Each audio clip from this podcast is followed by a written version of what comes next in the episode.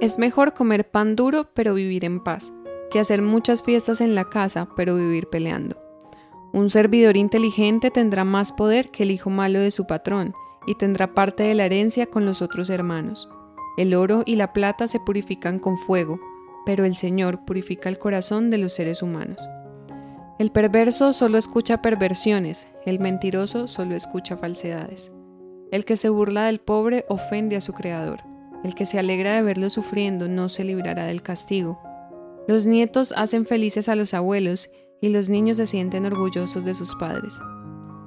No es sabio que un necio hable demasiado, ni que un gobernante diga mentiras. El soborno parece un amuleto para quien lo practica, pues le funciona a donde quiera que va. El perdón restaura la amistad, el rencor la termina.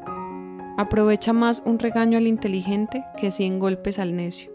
El revoltoso solo quiere el mal, pero al final le enviarán un mensajero que lo castigue.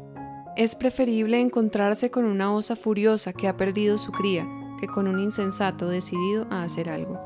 No le hagas mal al que te hace el bien, porque lo pagarás el resto de tu vida. Iniciar un pleito es como abrir una represa, vale más retirarse que enredarse. Dos cosas detesta el Señor, que se castigue al inocente y que se perdone al culpable. ¿De qué le sirve al necio tener dinero? ¿Es que acaso puede comprar sabiduría faltándole entendimiento? El amigo siempre lo estima uno, en tiempos difíciles es como un hermano. Solo el torpe se compromete a ser fiador de las deudas de otro.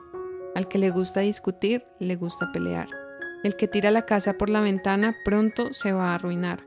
El de mente corrompida jamás prosperará. El de lengua mentirosa se meterá en problemas. Engendrar un hijo necio es acarrearse tristeza. Ser el papá de un insensato no es ninguna alegría.